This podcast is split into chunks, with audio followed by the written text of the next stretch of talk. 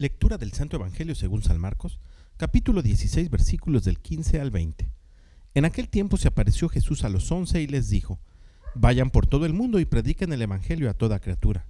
El que crea y se bautice se salvará. El que se resista a creer será condenado. Estos son los milagros que acompañarán a los que hayan creído. Arrojarán demonios en mi nombre, hablarán lenguas nuevas, cogerán serpientes en sus manos, y si beben un veneno mortal, no les hará daño impondrán las manos a los enfermos y éstos quedarán sanos.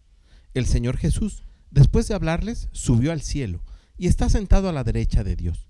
Ellos fueron y proclamaron el Evangelio por todas partes, y el Señor actuaba con ellos y confirmaba su predicación con los milagros que hacían. Palabra del Señor. El día de hoy celebramos en la iglesia la fiesta de San Marcos Evangelista.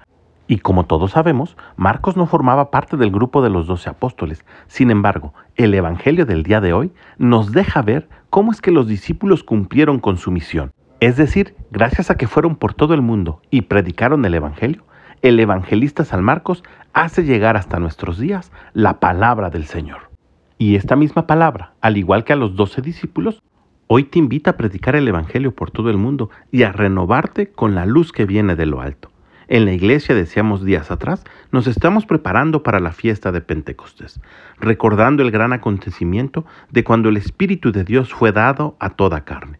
Si nos preparamos a conciencia, Dios, al igual que a sus discípulos, actuará en nosotros y confirmará la predicación que hagamos de su santa palabra.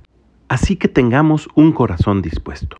Dios no busca ni elige solamente a los capacitados, sino que capacita a los que Él elige. Digámosle pues que estamos listos y atentos para cumplir su palabra.